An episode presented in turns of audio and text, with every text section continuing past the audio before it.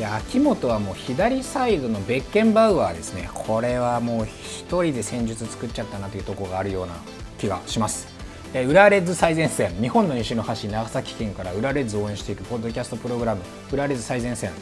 会員制ワークスペーススコラ中の人が孤独にしかし熱くお送りしていきます。ということであの今 J リーグ第30節ですね。FC 東京戦が終わった直後にこれをあの録音しております、えアウェーでしたけれども裏レッズ2対1で勝ちました。あの開始早々ね1点取られてどうなることやらというふうに思いましたけれどもあの試合全体通して完全に浦和の試合だったかなというふうなそういう試合になりましたね、えー、こういう裏和待ってたよっていうふうなそういう感じです。あのね FC 東京戦あの J リーグのかなり最初の方でありましたけれどもその時にあ今年の裏は違うぞっていうふうに思ったそのねあのなていうのかなこういうふうな今年こういうふうなサッカーしてくれるんじゃないかなっていうふうに思ってたそのイメージまさにぴったりの、ね、試合してくれました攻守に非常にアグレッシブで流動的であの選手がねなんか生き生きとサッカーしてたなっていうふうな気がしております。でボール持っている時はねやっぱり江坂、小泉、関根、ゆ樹この辺がですねその中盤のボール回しそれからディフェンスラインからのボール回しに関わってくるっていうところ、まあ、この辺が浦和の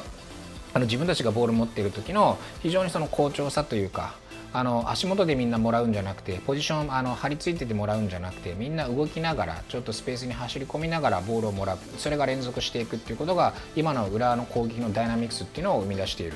まあ、その辺を生み出しているのはそこ4人の動きかなっていうふうに思います。それからもう一つは一番最初にちょっと言いましたけれども秋元がねやっぱね左サイドバックなんですけど結構お前どこまでボール持っていくんだよみたいな途中ね左サイドバックなのになんか右センターハーフぐらいのところまで行ってたんで、うん、よくそのゆるきと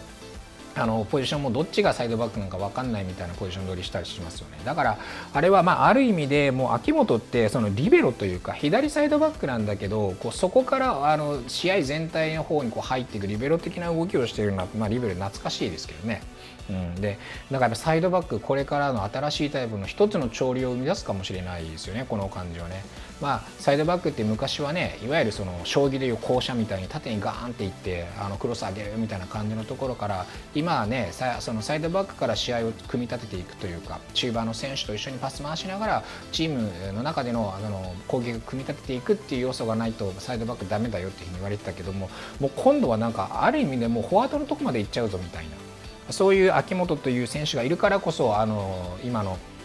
このダイナミックなあの浦和のサッカーの一つ成り立っている、ね、要素がそこにあるんじゃないかなというふうに思います。であとはねやっぱりあの縦パスを結構きちんとねここあの危険だけどあの、ね、ボール取られる可能性あるけどそこ入れるっていうところもやっぱり、ね、切り替えの部分ですよねボール取られた後のまあトランジションのクイックネス切り替え場面の素早さみんながそこにピッと動いてくれるので何ていうのかなこうそこの信頼があるから例えばそのショルツとか平野っていうのが縦パス入れていくしかも選手が相手チームの、ね、選手にこう何か囲まれてても結構危険なところに対してもパス出していく縦パス出していくってこれはやっぱりあのもしそこでボール取られてもみんながこれはなんとか取り返してくれるだろうと。囲んでボールすぐあの切り替えて取り囲んでボール取ったりとかあるいは少なくとも相手に時間をその作らせて守備陣っていうのが一定のあの全体の見通しを持って組織を作れる時間をそこで稼いでくれるとかそこへの信頼がある。だからこそリスク取って縦パスガンガン入れていきますよね。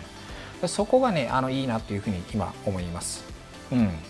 いやこういうね裏はこれからもあのどんどんどんどんこうやっていってもらいたいなというふうに思いますしなんかすっごいむちゃくちゃスペシャルな選手がいるわけじゃないんだけれどもそれぞれの選手の特徴っていうのがあの出て組み合わさってあのリカルドのサッカーとそれから選手たちのいいところっていうのが掛け算された今そういうチームになりつつあるんじゃないかなというふうに思っております。皆さんはどういうふうにご覧になったでしょうか？FC 東京戦あのぜひねあの DAZN の方で皆さん見ていただきたいなというふうに思います。それでは